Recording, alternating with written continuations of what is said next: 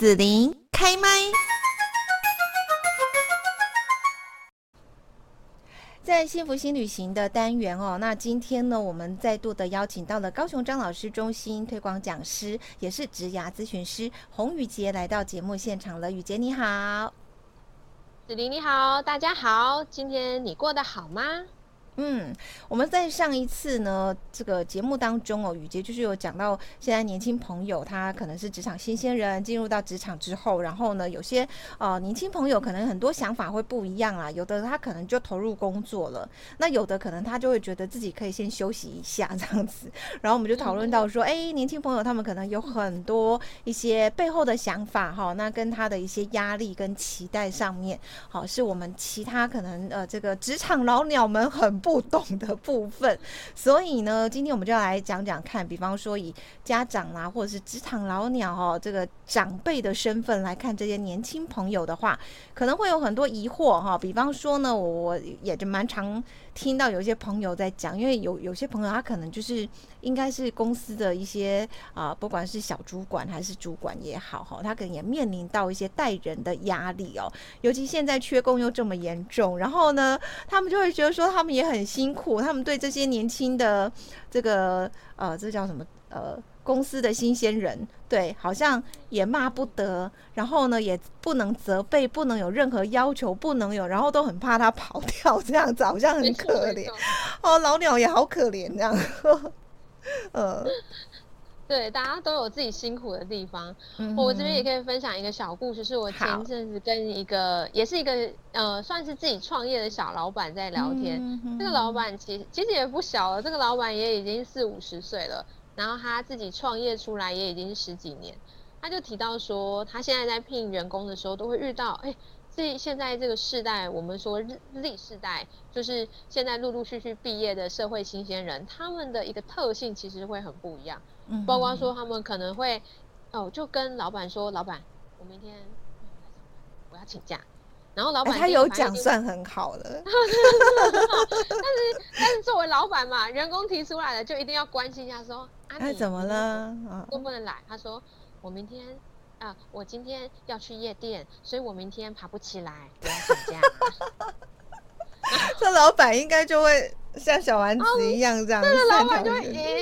我我是要答应你，还是不要答应你？哎、欸，可是我觉得他至少还算有点负责任啦，这个年轻朋友。没错，没错，因为他说这个是让他印象很深刻的。然后还有那种就是可能今天他可能因为刚来嘛，因为毕竟他们是做那种需要很多技术类工作的这样的一个工作，嗯、然后发现做一做，因为新人还不熟，所以可能就会有时候会比较严厉的指正。就隔天这位青年就不来了，东西都什么座位都收得一干二净，然后这个人就这样消失了。然后联络也联络不到了，联络不到，完全 联络不到，真的是很像那种电影情节，是哇，这个人所有在的痕迹全部都没有了，然后就也联络不上。哦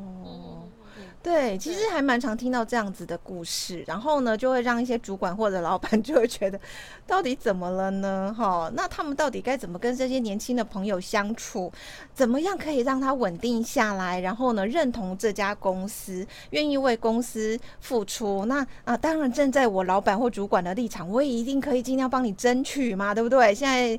这个员工这么难找，缺工，真的好辛苦哦！真的真的，嗯、现在这个大缺工时代，其实很多雇主会遇到一个问题是：我找不到人，或者是我找到人了，但是这个人我留不住，对，所以就会遇到从征才、选才到育才、留才这样的一个困境。嗯嗯嗯那其实我觉得，首先要先去思考的是，其实世代真的不一样了。因为像现在的年轻人，他们会喜欢这个世代，他们喜欢的一个职场氛围，不再是我们可能几年前那个世代是希望要求，哎，要有明确的制度哦，或者是要有明确的一个工作环境的一个规范或者是项目。现在其实这个时代，他们要的比较像是，举个例来讲好了，他们比较希望是主管跟员工之间的关系，其实比较像是亦师亦友的状态。嗯嗯嗯嗯，不像以前我们可能是要求主管真的就是位阶就是比员工高，然后是指导者、严厉者这样的一个身份。现在的世代他们会觉得，第一，我希望的是，哦，至少我的老板、我的主管要跟我的关系是好的，他才有意愿先留在这间公司里。怎么样关系好啊？怎么样叫关系好？那你认真上班，我给你薪水啊，福利都照给，这样不叫关系好。这个关系好，其实有时候是取决于在互动过程当中，嗯、像如果彼此的想法不一样的时候，哦、嗯，然后或者或者是说，像对于错误的容忍率，哦，然后像还有青年，他们很要的是，我希望我的主管给我很明确的指示，而不是可能就我是新人，然后就丢一个东西说，哎呀，这个企划交给你生哦，然后也都不讲人事实地物。然后等到他生出来的时候，才老板才跟他说：“哎，这不是我要的。”这个不对，那个不对，那个不对哦。对，但是可能在以前的工作环境是，哎，员工收到这样的一个指示之后，他可能要花很多的心力去收集资料，然后揣测长官的需求，嗯、做出来。嗯嗯嗯嗯。但现在年轻人他们不一样，他们会觉得说，我做出来之后，我第一个时间被拒绝，他们第一个会先想到的是，我的资源就不够，资讯也不多。为什么要先劈头，先去指正我做错的地方？就是、让我脑筋打结，你知道吗？所以就是说，我如果今天要让年轻的员工呃去做事，我必须先把那个框架都先定好，丢给他。然后让他去执行，可是你知道这会有一个疑问。其实以前我想过，那这样我就叫叫一个机器人来就好，我请我花钱请你来工作干嘛？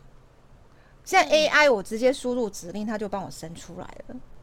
嗯嗯嗯嗯，对，因为像现在 ChatGPT 其实也很红，嗯、那大家也就是说，对啊，那我既然这样，我聘员工还有什么样的一个？我我有什么样的意义吗？对啊，嗯、有这样的必要吗？嗯嗯。可是这个这时候就会遇到一个情况是，现现在就算 AI 再强，它也没有办法百分之百可以处理一切的一个问题。所以如果说像大家讲求的缺工缺工，但是如果我们大喊着缺工找不到人的同时，嗯、我们却又在仰赖着 AI 数位化的话，那其实。我觉得那个心态就会反映出他对待员工的时候，他就觉得反正你是可以被取代的，因为有一天我可能会把你 fire 掉，然后请 AI 或是用数位的方式来接任这些工作。我觉得其实，嗯，新人是能感觉到那个氛围，就是我好像是一个不被重视，然后一个可、呃、可有可无的情况。我觉得这是一个吊诡的状态啦，就是说，呃，其实我们希望今天找年轻的朋友加入我们工作团队，就是希望他成才嘛。他能够稳定，然后发挥他的能力，那也许他的能力还可以有超出我们的预期，给我们很多的激荡哈，然后这个团队可以有融入更多的一些不同的能力出来。可是今天如果年轻朋友他期待的是说，他只是要执行我交代好的事情，而且框架都设好，告诉他 A B C D E，你就照这个程序做下来。那这样子我就要不就自己做，要不就丢给。机器人做，因为我曾经有遇过这样的事情，我会觉得说，那我自己做就好了，比较快。我的意思是说，这个吊轨是我们当然可以给年轻新鲜朋新鲜人朋友一点时间，一点时间 去 去上轨道，但是不是完全靠在呃这个职场的前辈的身上去帮你完成这些事情。我是说，这里面是不是有一个很大的问题存在，是在于说职场。或者是说前辈的期待跟年轻朋友他的认知，这是很大的一个一个 gap 在那个地方。对，我不知道年轻朋友会不会觉得说他靠的靠永远靠着前辈或者是这个组织，他是他是能够接受的，他应该要这样。我不知道他们会不会有这个想法。呃，就我目前接触到青年，他们遇到的反应是，嗯，他们不会，他们也，他们其实也都很有自己的想法。然后，如果一旦他认同这个环境，他会很有抱负，希望怎么样优化，怎么样让这间公司这个位这个位置可以发挥到最大的潜力。所以我觉得，扣回到刚刚子玲说的是，他们其实希望的是至少自己还在学习期，虽然这个很短的学习期。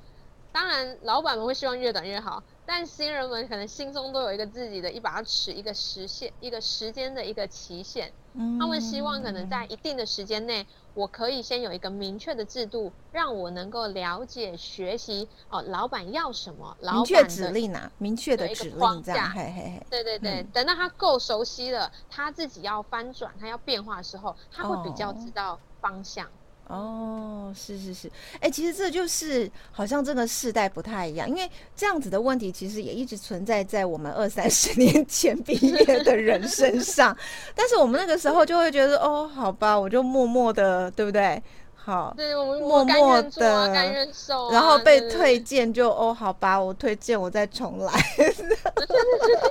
但现在不一样，现在他们被退，他们希望会真的会很希望知道自己为何被退。嗯，因因为他们会很重视我所付出的努力有没有得到一个 feedback，有没有一个回馈。哦，所以如果这个 feedback 只是说老板不要，老板推荐，他们会很受伤，觉得说你不你不给我。一个方向，一个指引，然后又一直退我件，那那请问到底你要什么？对，就会有这样的一个冲突在。嗯，嗯好啦，基本上其实在我这，我我觉得我应该不会这样对待人家，因为，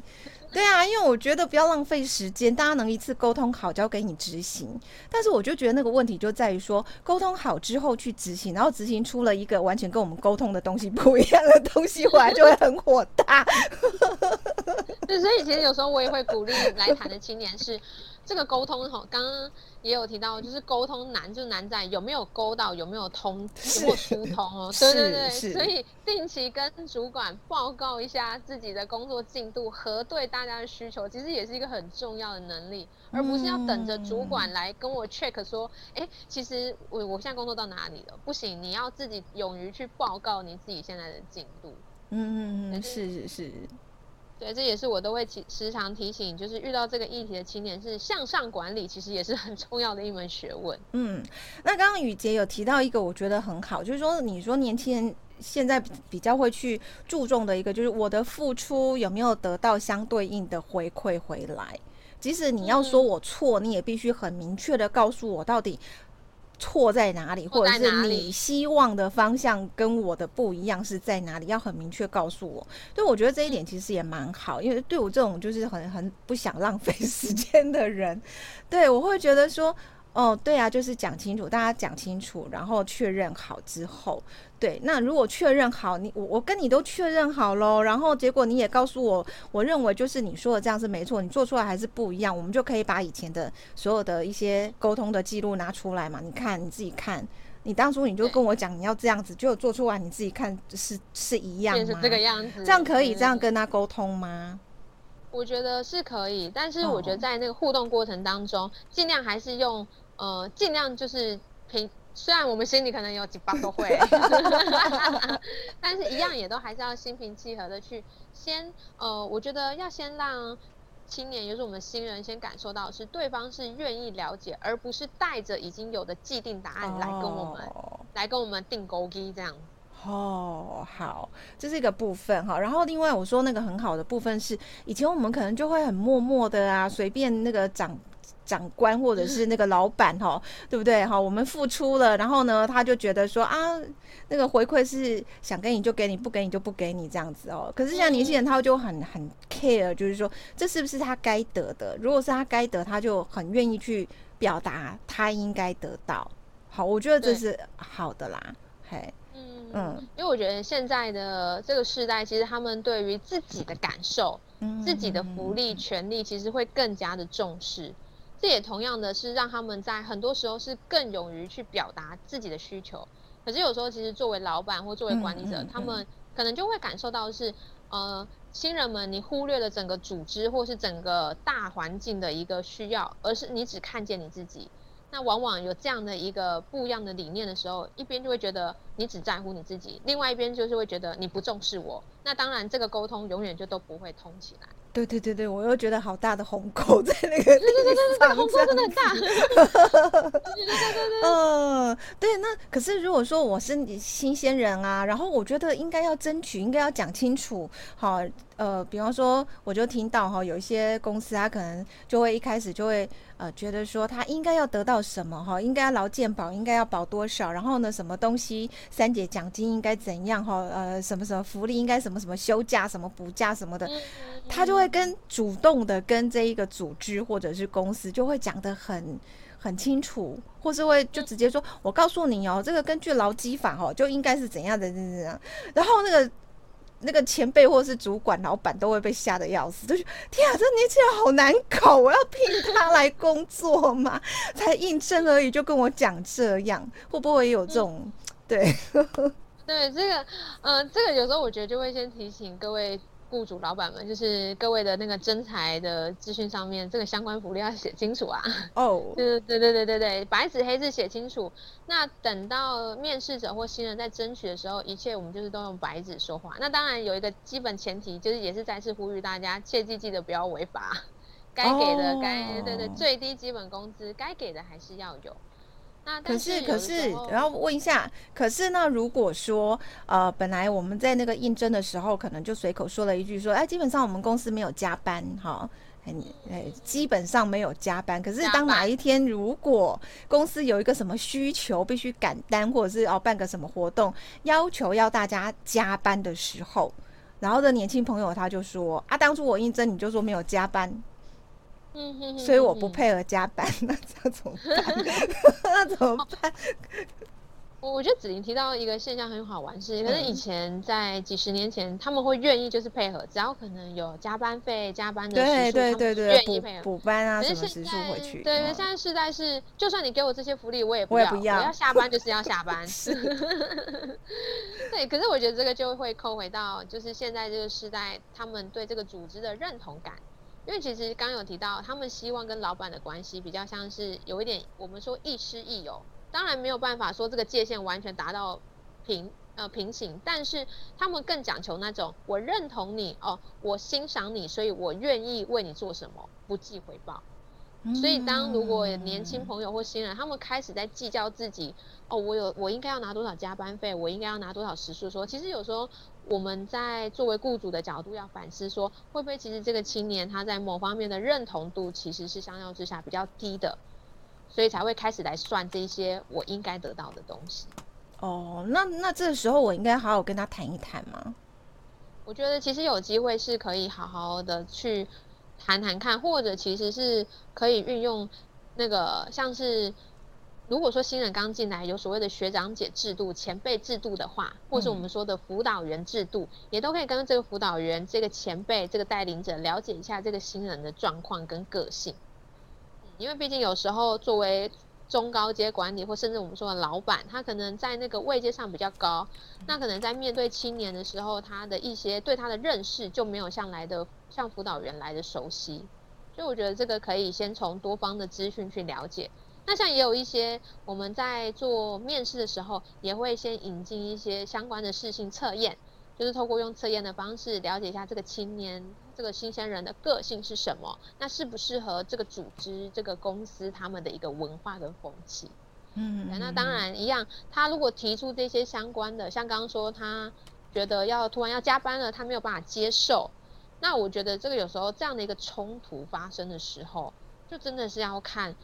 有没有可以让这位新鲜人青年他能够去接受。这样子，当他知道，哎，这只是一个突发事件，这不是一个常态性的工作。那当然，在他如果会去要求这个这个福利的时候，那就要那真的有时候该给的，在公司可以负担的情况下，真的也还是要给。因为如果一旦第一次没有给好的话，那他们心里可能就会留下一个印象是，哎，这间公司可能不照顾员工福利，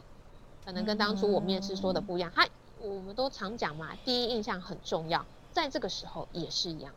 嗯，好，那在这边我想说哈，就是雨杰在上一集当中，我们上一集是比较针对说给职场新鲜人了哈，那这一集我们是针对像家长、职场老鸟这个部分，我们有提到就是你有有一个年轻朋友，然后跟你说他毕业之后想要呃休息到年底才去找工作。好，如果我们家里有这样的孩子的时候，然后呢，我们就看他天天在家里晃啊，然后也不准备去应征啊、面试啊。然后跟我们以前都不一样，心里就会很很担心嘛，对不对？好，然后焦虑啊，好，那可能家里不知道会不会发生口角这样子啊？哦，那雨洁有没有什么一些建议给我们的家长哈，或者是说这个前辈们，如果家里有这样的孩子的时候，我们也希望激励他啦哦，不要我们担心的就是你就一直懒下去啊，以后会不会变靠爸靠爸族靠妈族这样子，啃老族这样哈？嗯嗯，呃，有时候这个时候我觉得会回应到他还有包含着不是呃孩子青年他的一个职业选择，其实还是有包含。父母啊，就是长辈跟子女之间的一个互动关系，所以在上一集也有提到，我们推荐的像张老师中心的一个服务专线，然后也有提到青年职涯发展中心这样的一个咨询探索服务之外，我也更关心的回应到，就是身为中年的长辈们、父母们，你们在面对孩子这个阶段的时候，相信可能也同时在就业的你们，其实压力也其实都很大，可能也面临到也许职业倦怠、中年转。中年的转职危机，或者是其他等等的一个压力，所以我觉得有时候压力的状态下的我们会反馈在我们在看其他人，在看青年自己孩子的时候，也一样的会有一样的焦虑、烦躁感。嗯，那这有时候其实让我们在沟通的过程当中，往往会我只看到我的，然后青年也只看到他自己的。对，所以我觉得在要求别人或是担心别人之余，也请先回到自己身上。也许自己需要好好休息，需要跟别人谈一谈。那这时候张老师中心其实也不只欢迎青年朋友，也欢迎中年的你们，不管你们是什么身份，哦，职业者、老板，或者是爸爸妈妈，或者是任何一个关心孩子的长辈，也都可以邀请你们可以来电来线上谈。嗯，那那如果说我们就要跟家里的年轻人谈的时候，有没有什么建议？嗯、就是说我们可以用什么样的态度啦，或者是说？这个方法啦，总不能都不讲话吧？没错，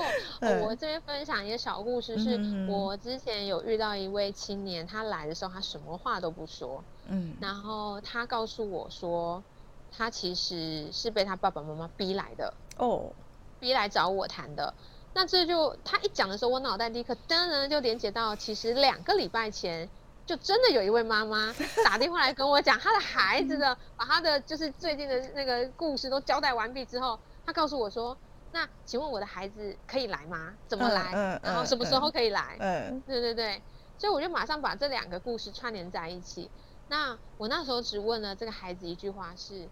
好像很多人都在问你问题，那你有想要什么话是我们没有问你问题，可是你想对我们说的？嗯。他就沉默了很久，因为他其实很防备。他沉默了很久，可能他会觉得眼前这个人怎么会问他这个问题？他就只回答了说：很多人都一直问我，为什么我不工作？哦，为什么我我都宅在家里？然后我也尝试给了我的原因，因为我就是不知道。可是他们给我的回应是，我不要这个答案，然后一直问我为什么。对，所以其实会鼓励，就是正在跟青年沟通的。的你们，我知道你们心里是很担心的，也希望孩子可以变好。但是在问为什么之前，也请好好的先关心他们。他们可能呈现防备、不想讲话的姿态，那以及当他们讲出自己的原因，可能是不知道的时候，我们可以再多做一些引导，嗯、或是我们可以问他说：“哎、嗯，那你最近做什么事比较开心，比较有幸福？”嗯嗯嗯对。而不是就一直问他说，为什么？为什么？什么叫我不知道？我我不懂，你一定知道原因。哦，这种这种追根究底的方式，确实真的是我可以偷，我可以感觉到就是父母的担心。嗯。可是这同时对孩子来讲，压力也是蛮大的。哦，是哎，所以其实当雨杰你听到这个孩子讲他不知道的时候，你心里会不会有一种？感觉就是说，哦，原来他其实是卡在这个地方，他就真的不知道。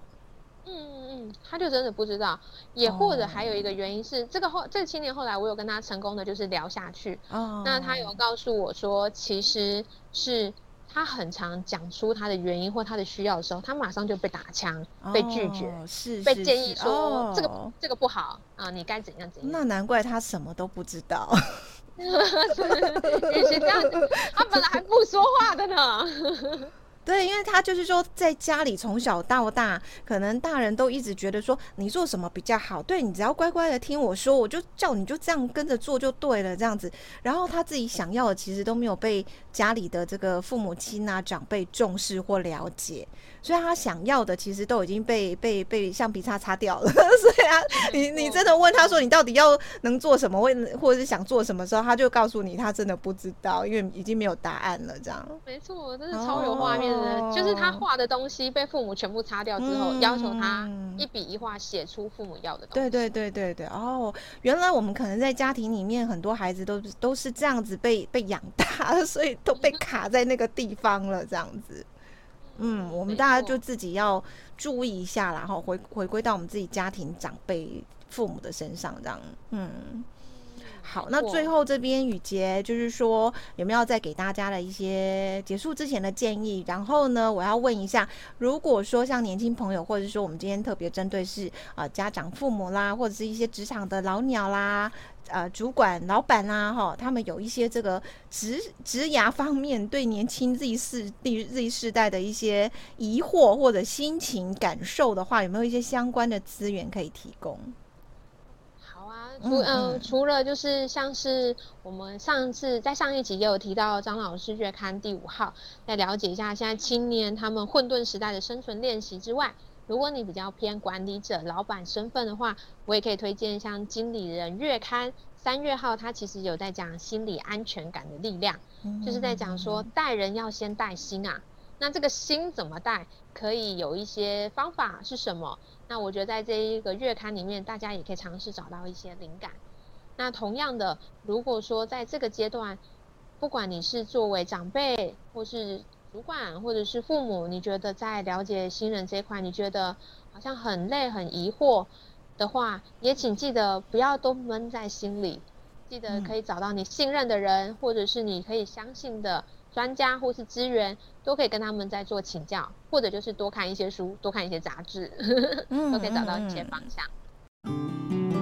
谢谢你收听子琳的节目，欢迎订阅关注子琳开麦。子琳也想听听你在听完这一集节目后有什么想法或感受，欢迎留言分享或前往子琳的官网内职天生来逛一逛。我们下次见。